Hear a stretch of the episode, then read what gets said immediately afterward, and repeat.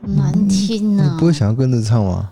不是，你要顾及大家的耳朵。晚安，欢迎回到故弄玄虚，我是 DK，我是 D 嫂。本集是由行路出版赞助播出。是的，那今天我们要讲就是这个书的内容。这本书叫做《CIA 洗脑计划》。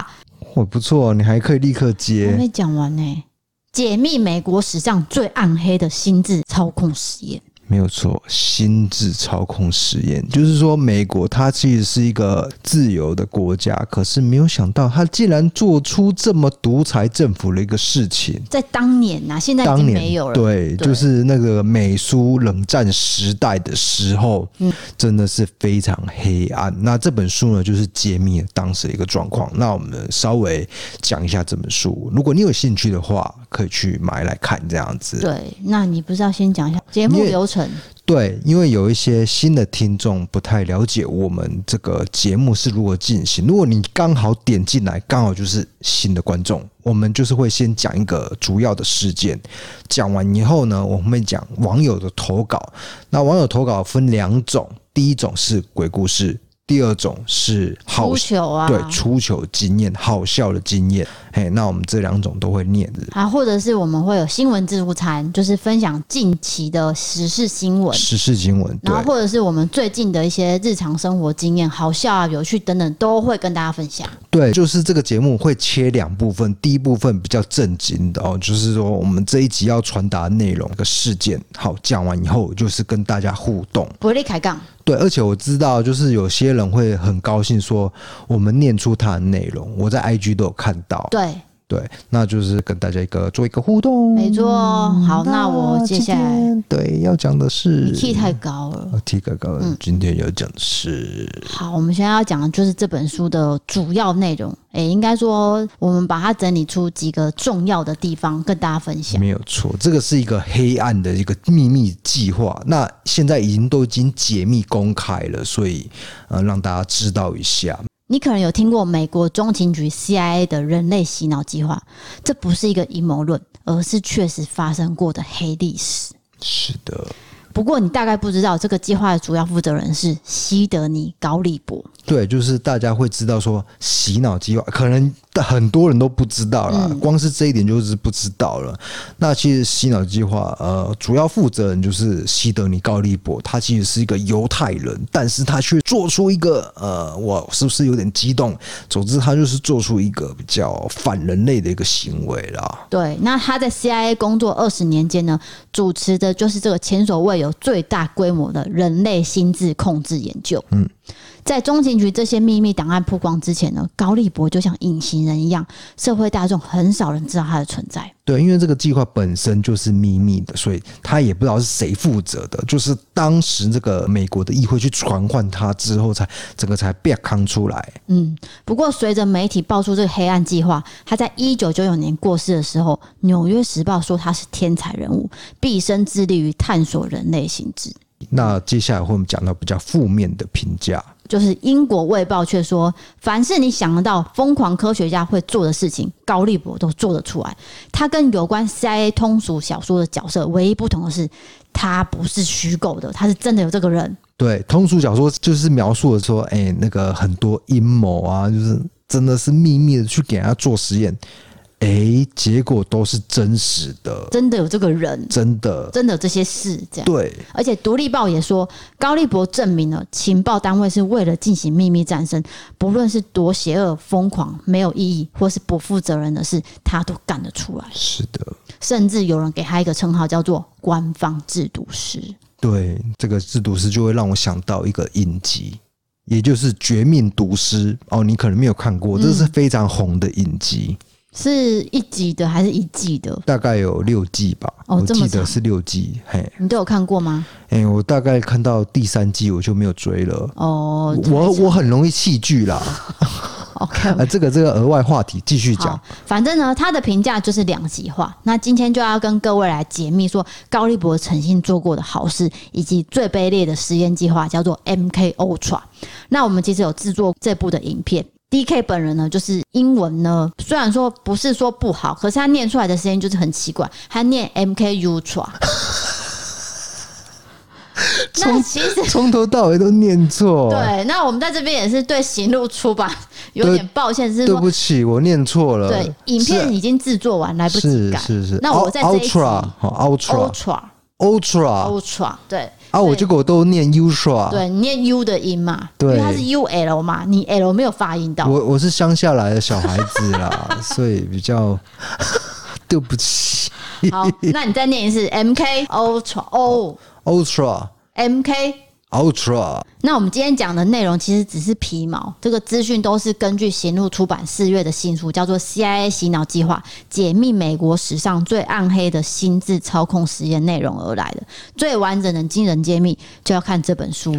对，包括他 CIA 如何去暗杀一个人，他都有很详细的解出来。那，嗯、呃，我 YouTube 影片，包括我们 Parkes 目前的内容都没有讲到这一块。如果你真的要很完整的去阅读，就是去看这一本书，一定要买这本书，把它看完，你就知道什么是诡异的实验了。对，还有那个暗杀的计划，我跟你讲，这个暗杀的计划必须讲一下，就是它有一个毒针哦，就是放在一个硬币里面。他按下，然后就会伸出一根针，然后就自己自杀。就是说，有一些飞行员可能迫降到敌区的时候，那他不想让那个情报落入敌人手中，所以他就拿这个硬币去自杀，这样子。所以他们随身都有这种东西。对，然后结果呢，有一个飞行员就真的发生这个事情，可是他不敢用。他没有用，其实 CIA 没有命令他了，就是说有给他这个东西，对，给他这个东西，然后暗示说，你如果真的是落入到敌人手中的时候，你就必须要用。他是暗示的，他没有命令他，结果他没有用，所以怎么办？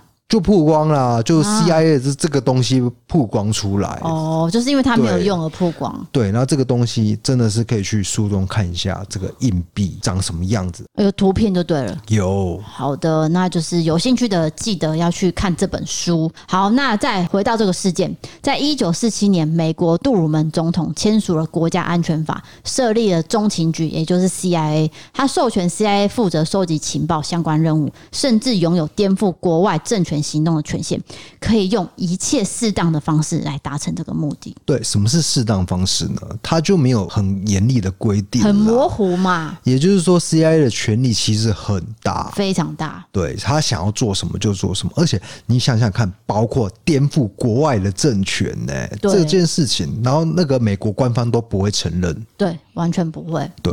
好，那当时的时空背景呢？是美苏冷战时代，在欧洲的情报员抓到了苏联的谍报员，但是缺乏有效的技术，让他们吐出这个机密。是的。好，那 CIA 渐渐的产生一个诡谲的想法，也就是有没有什么方式可以洗脑这些敌人，让他们说出美国想要的情报呢？对，包括说让他效力于我们美国，所以他就是逐渐的产生了一些计划、一些想法。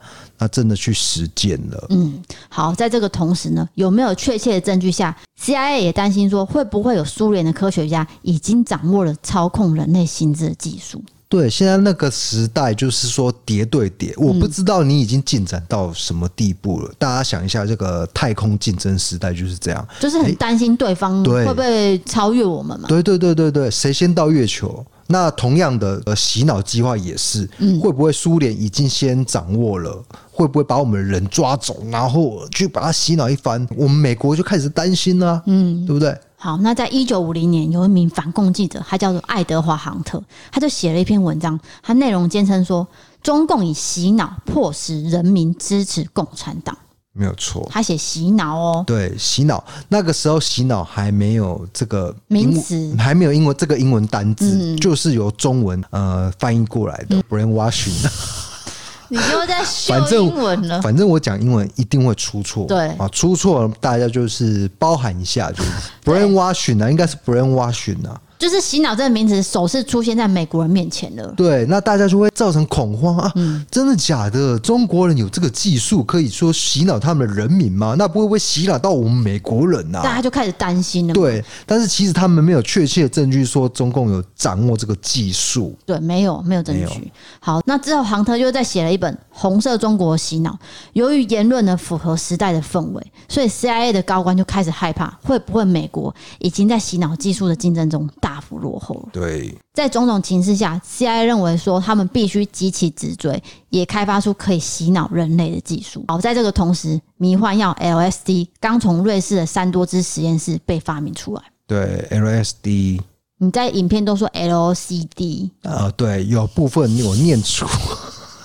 有念错，我真的没办法哎、欸，就是碰到英文我就会。我对行路出版真的很抱歉，在这边跟你说声抱歉。对对对，又念错了哦。我在他们这边一定会纠正更新。好。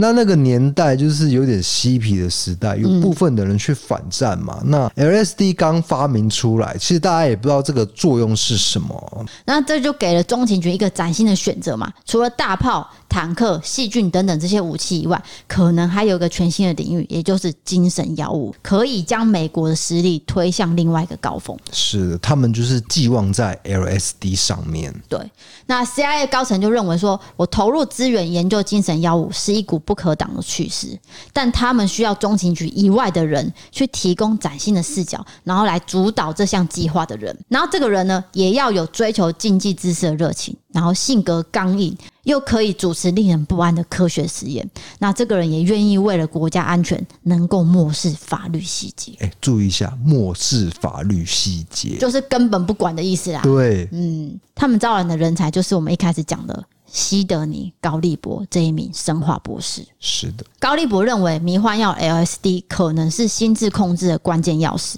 好，在一九五三年，CIA 批准了心智控制研究计划，高利博就成为计划中的最高负责人。那计划名称就叫做 MK Ultra。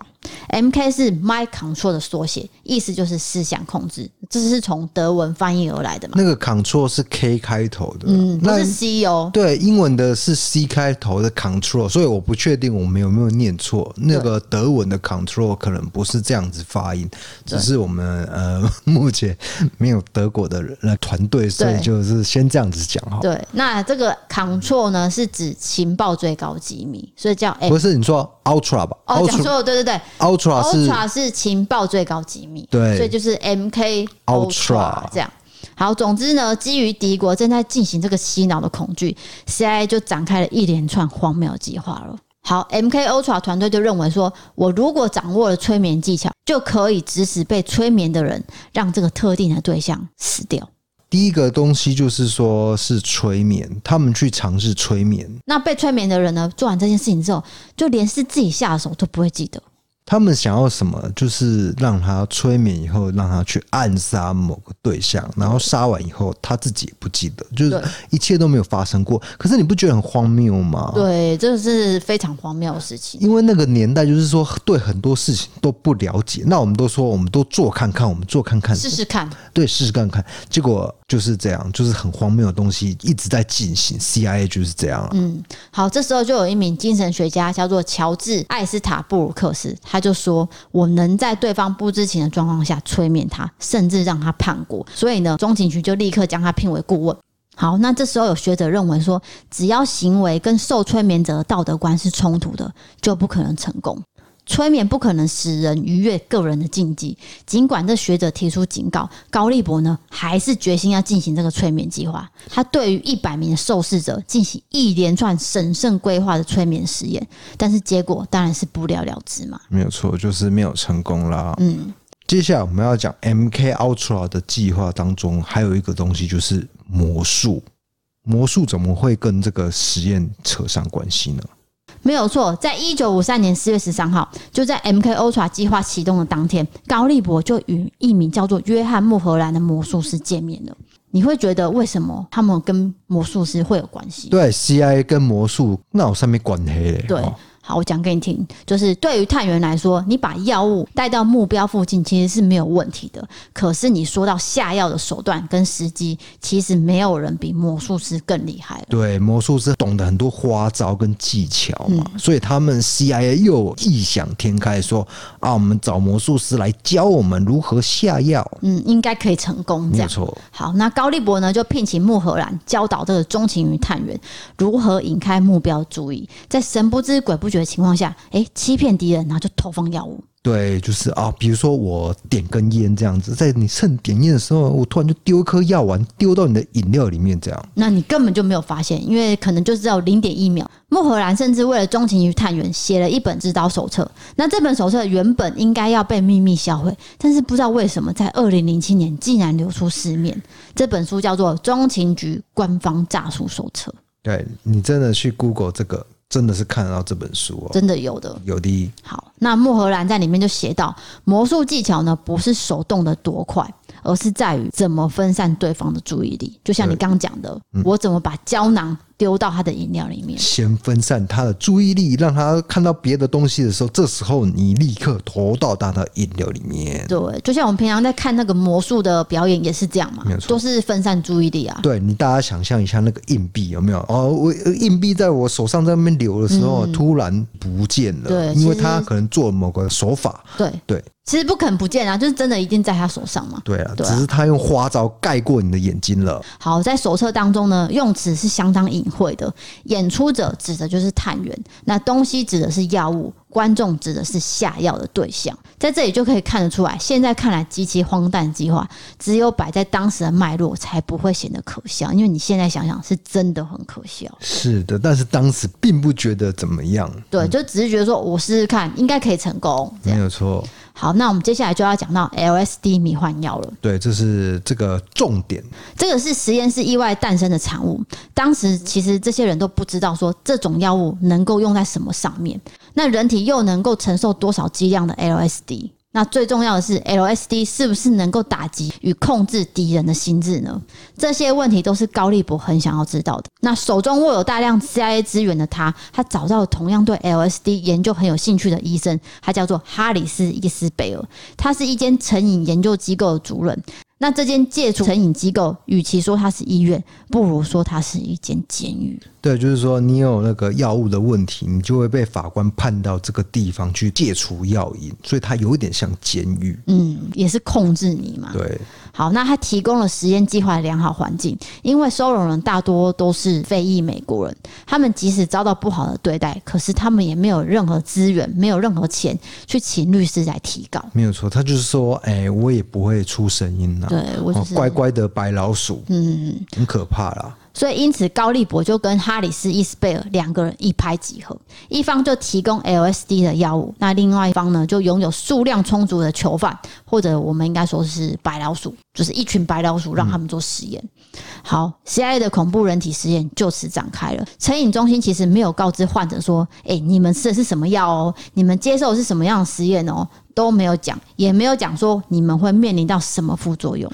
我觉得这是最大的重点，就因为你第二次大战结束以后，不是有很多纳粹人去迫害犹太人，去做一些很不人道的人体实验嘛？然后包括这个日本人在这个七三幺部队在中国做一些非法的人体实验，所以那个时候国际法就有定一个什么公约，就是你不可以。哎，在没有告知情况下做出违反道德的人体实验，可是这个 CIA 的计划就是做出了这样子一个事情。对，就是真的很恐怖的事情啊！最后害人就是伊斯贝尔为了顺利让这个实验进行。他引诱患者加入使用会上瘾的药物作为奖励。好，就是说，比如说我今天是诶、欸、海洛因成瘾而进来这个机构的，嗯、那我就说，只要加入这个实验，我就提供你海洛因。哎、欸，那这种怎么可能戒得掉毒瘾呢、啊？这哪叫戒掉啊？对啊，它不是加重吗？所以，对对对，这个就是很荒谬的地方。你知道，在患者不知情的情况下，他服用 LSD，等于是你来到成瘾中心没有戒除，反而是加重了那我的瘾。对，非常重的瘾。这时候有一名绰号叫做“白老”的波士顿帮派分子，叫做 James Whitey Bulger，在连续十五个月内，和另外十九名受刑人每天都注射 LSD，但从头到尾都没有被告知这实验内容。之后呢，他在笔记本就记下这些可怕的经验过程。他写说，坐牢期间，我参加了医学计划。当然是有些好处的。我们被注射高剂量 LSD，不过当时我们不知道那些是什么。那药物反应呢，也非常快速的生效。之后就有八九名穿西装的人测试我们的反应。那这些反应包括我们每个人都陷入恐慌啊，出现幻觉，还有我看到牢里的月历在扭动。那房间的形状整个都变了，甚至连摄影机都变成了狗。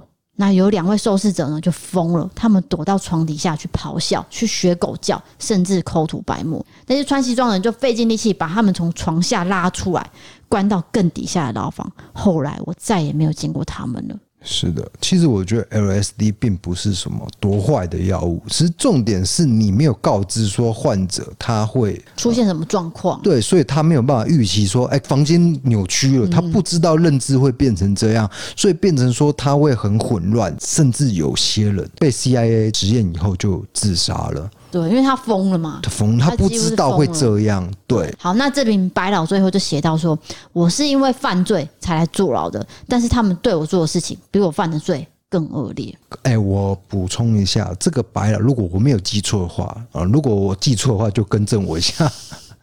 这个应该是有那个强尼戴普有演过他的电影，Y.T. Bolger 嘛？哎，Y.T. Bolger 对、嗯，什么戏？他大学念什么科系啊？什么戏？你说他演了一部戏啊？什么戏啊？哦，什么戏啊？哇塞！我就记得我有看过。你这段不就是那？反正我跟你讲吗，没有不用剪。强尼戴普为了这部戏刻意去剃平头，全部剪掉。不是因为那个白老后来中年是秃头，所以他就刻意去演秃头。哦、可是强尼大夫本身就有点秃头，不是吗？没有没有，你错。强尼大夫，我记错人了。你记错了。啊、那个 M 型秃是谁？M 型秃是裘德洛啊，裘德洛啦，对。强尼戴普的头发到现在都很茂密。哦，我继承裘德洛。嗨，啊，打老婆是谁？打老婆的疑云是强尼戴普，可是这有些人会不相信是真的，对，Okay. 有些人会说是女方刻意在弄一些新闻。哎、欸，我觉得这个太离题了啦，根本这根本突然讲到演艺圈的事情，不用不用不用，你要聊再说啦，对对对，后面再聊。好，那还有更可怕的事情呢，其实都记在这本 CIA 洗脑计划，我们这边只是举出这个案例而已。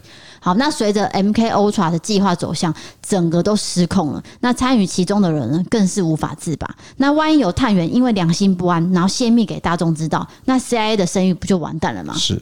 那假设有参与计划的人，他们想要离开，那他会发生什么事情呢？哎、欸，还真的有人想要离开，真的出事了。接下来就是要讲到这个事件。好，没错。到了一九五三年十一月二十八号，曼哈顿第七大道降下了一阵玻璃雨，随后就有一个人从史达特饭店坠楼身亡。他到底是自杀呢，还是被人丢下去呢？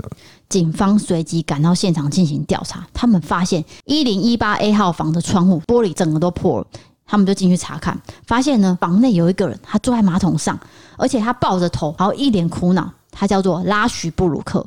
那躺在人行道的那个人叫做法兰克·奥德森。警方一开始以为只是说这是普通的自杀案件而已，可是他们不知道的是，案发房间的拉许布鲁克是高利博的副手。对，然后那个躺在人行道就是跳下去的那个人，奥德森是生化学家。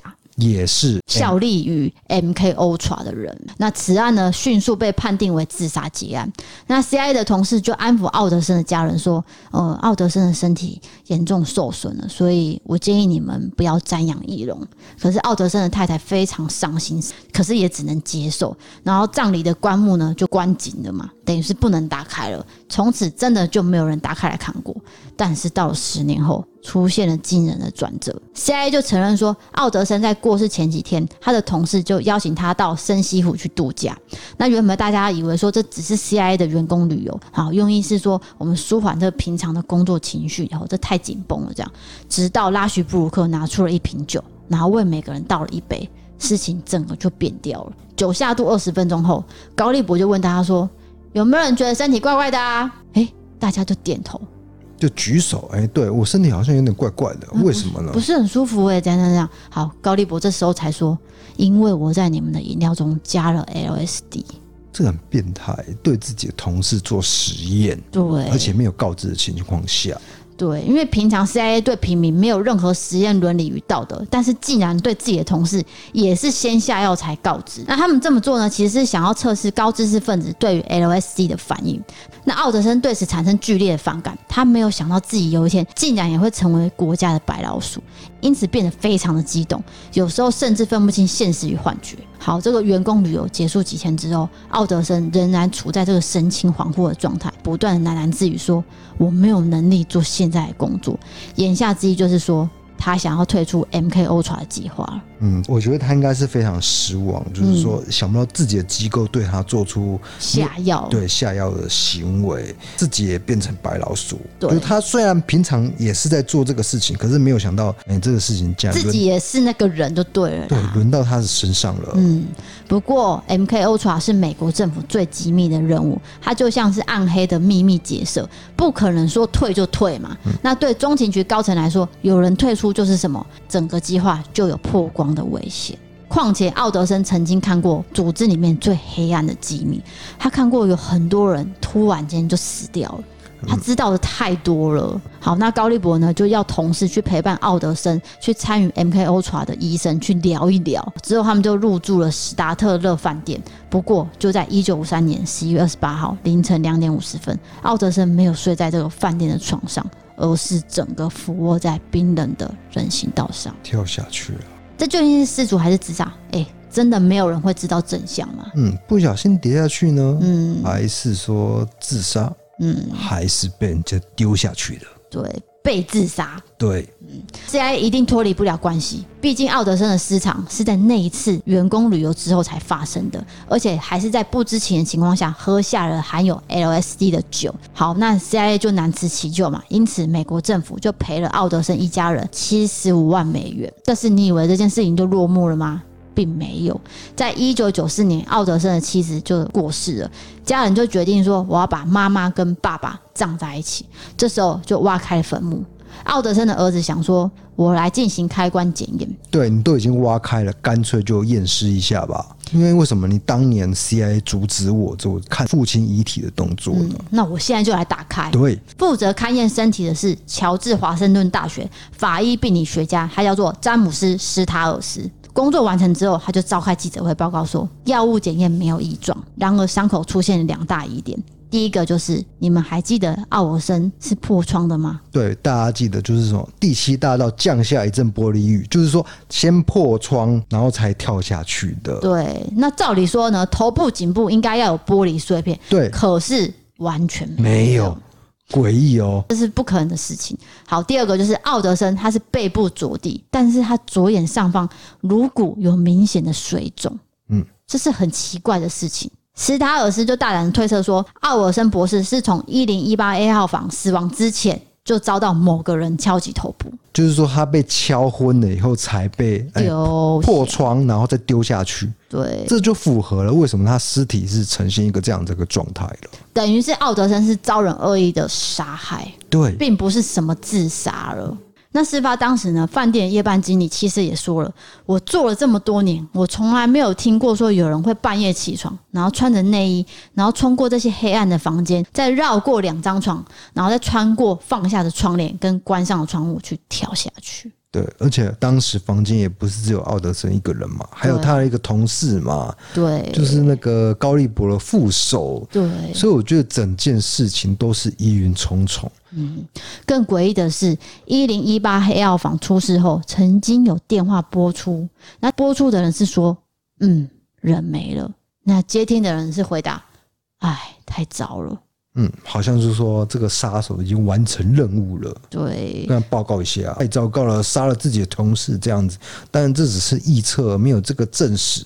但是如果大家想要知道更详情的话，如果你有订阅 Netflix，而不是帮 Netflix 当广告，就是它有一个影集叫做《苦爱》，苦爱的意思就是一个酒的名称，也就是说暗示说这个下药的时候呢，喝那个酒下去。他有演到这些细节哦，没有错，他讲的很详细。大家如果想要了解这个奥尔森死亡之谜，嗯，你可以看《苦爱》这部影集。好，那奥尔森的死亡呢？这个阴谋论就新奇了嘛。可是你也不会觉得奇怪，因为听起来呢，真的就是阴谋论嘛。事实上呢，在 CIA 的暗中让人死亡这个手册里面呢，其实就有写到说，你要人死亡，其实等一下，我先补充一下，那个什么，那个叫做 CIA 的暗杀手册，它里面有写到一点。就是说，你要人家死亡而不去起疑心，最简单的方式就是你先将这个目标击昏，嗯，然后再让这个人给杀害。对，那这个不就是那个奥尔森验尸的内容吗？对啊，一模一样，完全不谋而合嘛。是。那这本手册的作者是谁？就是高利博。高利博写的。经过家属多年的努力，在一九九九年，奥尔森博士的死亡原因从自杀改成了原因不明。这至少是一个进步，但是到底是谁杀的，还是不知道。这个就是未解之谜，也没有人会承认嘛。不过至少说他不是自杀的，嗯、你你至少有一个进展呐、啊。嗯，所以就像你刚讲的，阿尔森博士这一段呢，可以去看苦爱这个迷你剧集，就可以知道这个未解的谜团。我印象中有六集，有六集。嗯、好好，在这一连串荒谬然后惨无人道实验之后，高利博团队终于认知到一件事情了，那就是根本没有药物可以有效的控制人类心智。直到高利博他退休之后，CIA 都没有能发现能够立竿见影的心智控制药物，只能承认 MK Ultra 实验一无所获。好，换句话说，就是这些计划都只是天马行空的伪科学，他们迷失在心智控制之间的虚实地带，然后误将空想当成现实。是的。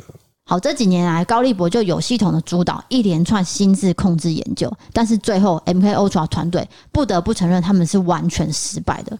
至少 MK Ultra 证实，心智控制是神话，也是一个笑话。洗掉一个人的心智再重做，根本是做不到的事情。我们这几个内容都是截取自这本书嘛，那当中其实有更多以往不为人知的秘辛，比如说书中有提到说，中情局策划了中国总理周恩来还有古巴革命领袖卡斯楚的暗中死亡。要更详细知道这个 MK Ultra 计划细节，一定要看这本书。就是暗杀了，暗中死亡，应该是因为我符合 YouTube 政策，我才写暗中死亡的。对，嗯、那因为这个暗杀都失败，但是它的过程非常的精彩。如果你想知道的。话去看这本书。对，那这本书的作者叫做史蒂芬金色，他的文笔流畅，而且写的浅显易懂。他交代了整个 MK Ultra 与主导者高利博的脉络。行路出版呢，也对我们故弄玄虚的听众有送出十本书。好，我们不只是对 YouTube 的观众有送十本书，我们对故弄玄虚的听众也有送十本书。那详细的介绍，请点文字资讯栏。那再来就是说，我们也有附上了试读本的下载链接。你对这本书有兴趣的，都可以去下载，先来看看，你喜欢再买就可以了。没有错，再收藏一下。对。好，在冷战期间，美国处在一个极为矛盾的国家体制下，他一面打压共产主义，然后鼓吹民主，可是另外一方面，他又放任这些秘密官方机构从事一些危害美国公民的行动。我跟你讲，不止危害美国公民，他甚至害了一些外国人。他有去投放在一个巴黎人的身上哦，巴黎人也有，对，各种啦。好，那 MK Ultra 的计划呢，就是这样的产物嘛。那我们问一下，为了所谓的国家安全，你真的可以肆无忌惮的侵犯人权吗？哎，就是说，假设你是 CIA 的员工，你真的做得下去吗？上面命令你做这些行为，做这些残害人类的道德一个底线，你敢越过去吗？嗯，我跟你讲，多数人都会去执行，这个就是人性。对，少数人会去抵抗，说我不要。但是其实我也不敢说，我就是这样子。那抵抗的结果会不会就是死亡？有可能，对不对？有可能，或遭受到很不好的对待、虐待。这样没有错。好，那这本书其实最后写到，高利博是一台庞大机器里的齿轮，它是这台机器呢造就了 MK Ultra，也是这台机器摧毁了许多人的人生。而高利博在 CIA 这个任务之中呢，他不断告诉自己说：“我肩负救国重任，我抱持这种想法。”可是不论他对人类生命和尊严造成多大的伤害，他都可以合理化自己的行为。没有错，而且高利博，我们看很多文件呢都没有把高利博名字划掉，为什么呢？会不会是有更高层的人，其实只是要把高利博推出来当一个棋子呢？嗯，这是有可能的，有可能的哦。所以晚年的他到底会不会安眠入睡呢？嗯，他五十几岁就退休了，他退休以后呢，有没有办法睡得着？他会不会想到他工作的时候就是在残害一些人？这些人的人生生命都是在他手上结束。对，那他真的是有办法安眠入睡吗？这个是我们的疑问了。问号。好，那我们今天事件就讲到这边了。如果国家要你做出超越道德底线的事情，并且不断告诉你说你这样做是为了国家好，国家是为你好，你会去执行吗？是，请大家告诉我们。欢迎私讯跟我们分享你的想法。好的，那今天的事情就讲到这边。我是 DK 啊，不对，我们接下来进入一个单元，叫做是玻璃开杠。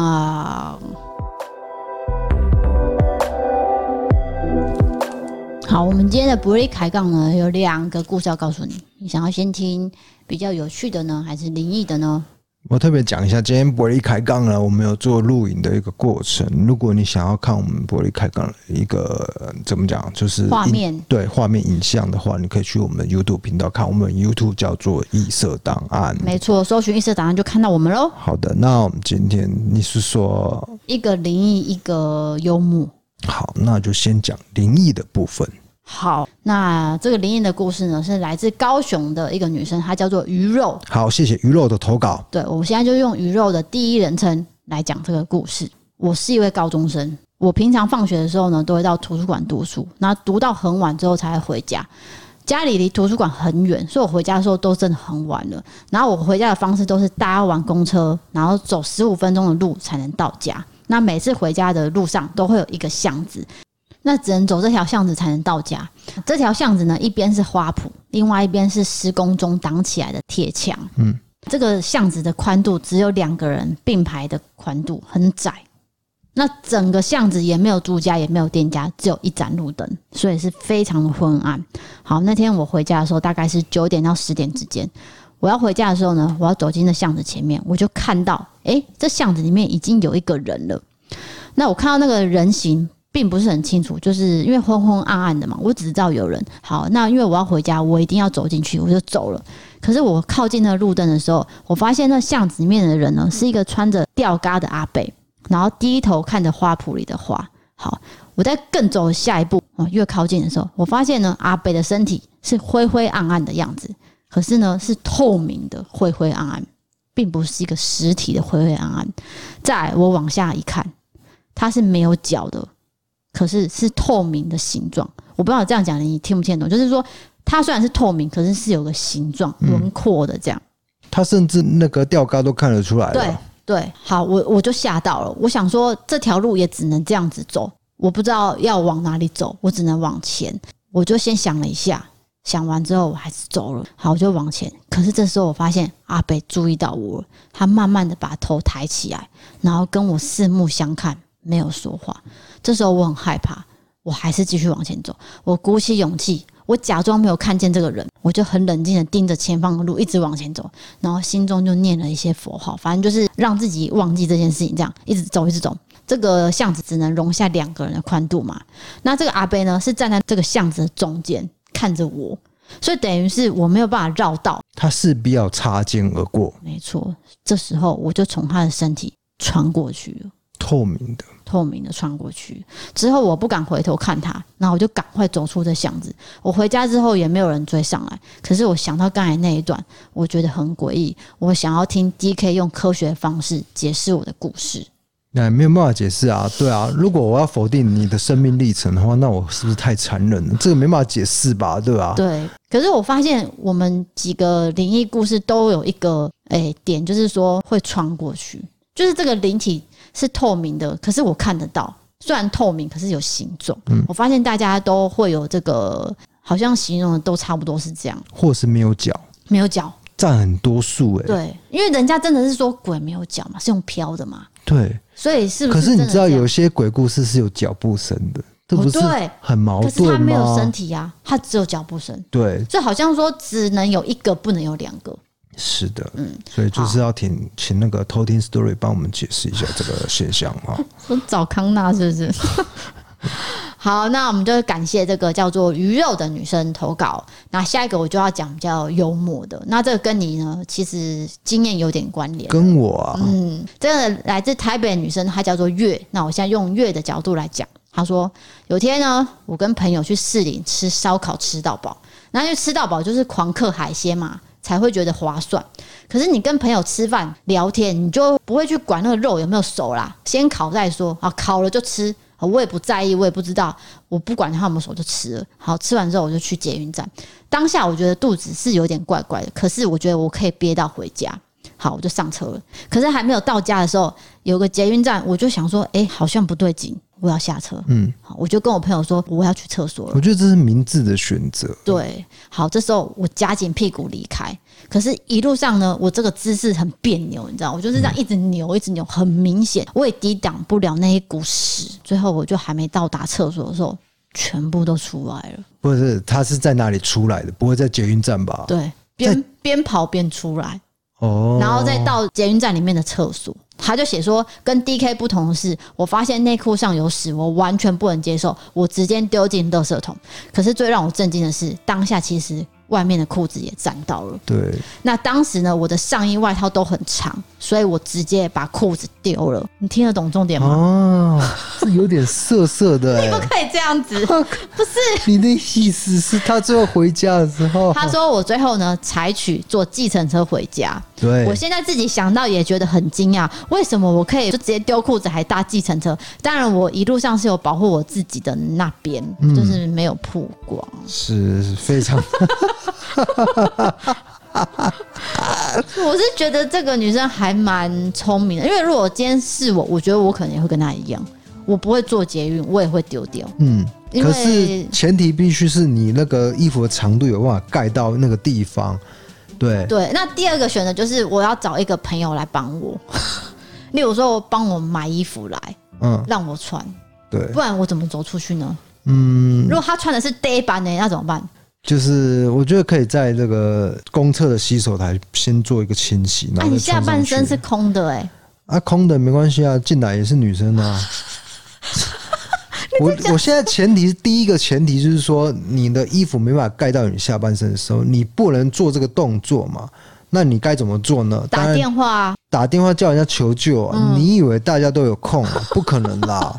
现在大家各过各，然后可能会理你啊。所以你一定是自己想办法解决嘛。哦，所以大概就是在这个厕所做一个清理动作，然后再硬穿上去，再出来，要不然怎么办呢？对不对？对，硬穿上去，硬穿上去，就先把它隔一点干净啊。嗯，至少可以穿的情况下。对，我不确定我们有没有讲过这个故事，就是我有一个挫赛经验。我不确定我有没有在这个观众前面讲过了，就是那个大学的时候挫赛经验。你这样有，就是我们去老师家吃饭，那因为在老师家吃饭的时候，我就觉得肚子很痛，我就不好意思打，你知道，就是因为在别人家，对，在别人家，然后而且都是全班的同学，呃，三四十个这样，还是就不好意思打。你有偶包？不是偶包啦，哎、欸，对，是偶包啦，因为那时候真的是比较俊美一点，所以就是有点偶包，但是。现在不会，现在我爱怎么就怎么。回宿舍路上的时候，就真的憋不住，就直接大出来。在哪里大出来？在校门口。因为走路哦。对，走在路上，边走边大。对，然后重点是，因为我那时候穿的是咖啡色裤子，所以就看不太出来，就硬走。啊塞！硬走到宿舍，就跟着我的，就是重重的，你就会觉得重重、热热、温温的，走到宿舍。再换掉这样啊？走到宿舍你怎么处理？丢掉了吧？那个时候也就就洗啊，我就不会丢啊，我就洗啊。你真的很爱用过晒的裤子哎、欸？不是啊，我这没必要丢啦，能洗就洗，那水根本就冲得掉的东西。不是你不用那么省钱，因为那个已经有晒味就算了，那个还会有一点洗不掉。那不会洗不掉，那个都水都冲得掉的。你又不是什么？对啊，那个可以。那我们昨天有看部电影，就特别拿出来讲一下，因为这部电影非常的严上，就是《当男人恋爱时》。对，没错，他是流氓小姐的戏嘛，可是他演的非常好，而且有我爱的邱泽，就是赞。所以现实生活中，你真的可以接受邱泽这个当中的角色啊？比如说，呃，他是讨债集团，第二他会抽烟，而且他抽很多的烟哦，呃，他会做一个性交易的行为，嫖妓。对，做的比来就是嫖妓都不行啊，都不行，都不行。但是如果是邱泽本人，可以，可以。OK，邱泽就是棒。好，那你呢？像徐元宁里面这个角色的设定，因为他是算是诶、欸、家里有欠钱，是，然后父亲又生重病，没有错，而且要付很大的医药费。那你可以接受一个女生，她如果欠那么多钱，你要怎么照顾她？如果她设定的欠的金额大概是多少？一千万。好，一千万没有问题，因为她乐咖又胖胖，所以我觉得我 OK，好不好？一千万我就担了，我帮她还。你 讲到重点了，就是这部戏重点的那几句话，就是乐咖胖胖跟虾宽这样。对，就是他用的词非常的乡土啦。对，就是台味十足，啊、台味十足。而且我觉得台语剧真的是非常的一个这个主流，现在开始变成主流了。对，就像我们去年不是看那个《若是一个人》，对我就是要讲那是杰郎这部，我开始觉得哦，因为台语可以讲那么时尚啊，我觉得台语真的是一个很很棒的一个元素。对，好，再来就是邱泽的发型。对，玉米须，你好像曾经有烫过。对，那个时候大家都流行烫玉米须，因为棒棒糖的关系。是棒棒糖吗？棒棒糖开始烫玉米须的，什么什么什么那个威廉王子啊，威廉没有啦，没有啦，敖犬啦，他们全部都烫玉米须，全部啦，就每一个都弟弟都烫玉米须这样。那、啊、那个时候我是大学时代啊，那烫玉米须好像也不是很贵啊，七百块就有了。这么便宜？我记得是这样。不是，你知道为什么我没有烫吗？因为那时候美眉不是也有流行过吗？就是黑色粉美眉。因为我的设计师跟我说，那个就是把你的头发弄坏掉，它就会变成须状。的确是这样。我听到这样我就。它完全破坏掉嘛，对不对？怎么这样岔开？哎，可是男生比较不会去介意，大不了你剃光头啊，对啊，破坏掉又怎样啊？又没关系嘛。哦，所以现在男生烫玉米须，你是没法接受的。现在真的很少有看到路人烫玉米须。那、啊、你不是说这部剧已经燃起 烫玉米须的？那是 HoHo 跟我讲的。我觉得没有可能吧，因为 HoHo 的设计师也因为这样去烫了玉米须。是，那你觉得这部电影它适合推荐给热恋的人看吗？或者是暧昧的人？我觉得只要是 CP 都可以，是，或者是准备要在一起也可以，刚交往也可以。反正你看到一些情节会掉泪，然后就牵起他的小手。真的吗？你不用牵我没有关系。我的意思是说，男女如果刚交往，那会增加一些他们的火花。哦，那像我们这样老夫老妻，已经就爱情都已经死去了，就不用了。就像我们看电影的时候，我们就就各执一边，你知道吗？呀，就是你靠左，我靠右。哪有？你很爱尿尿，我就帮你排在走道那边嘛。那我是里面的。没有，你不要乱讲什么爱尿尿，不要乱讲啊！好了，我我要讲结论，就是说这部电影是韩国电影改编，可是它并没有因为改编而走位。对，因为它加入了大量的台式元素、文化，整个全部改了，所以非常符合我们现在台湾的社会。反正我觉得就是大推啦，嗯，只有推，没有别的。是的，大家就可以看一下。那可能，哎、欸，没有什么可能，就是去看吧。好，那我们的故事跟最近的心得都分享完了，所以呢，还是欢迎大家投稿。那我们筛选后会在节目中跟大家分享。那如果你喜欢我们的节目呢，欢迎追踪我们的 IG，或是到 YouTube 的异色档案观看影片，以及 Apple p o c k e t 帮我们追踪留言以及五颗星的评价。今天谢谢你的收听哦。哇，好。我是 DK，我是 D 嫂，我们下次见，拜拜。拜拜。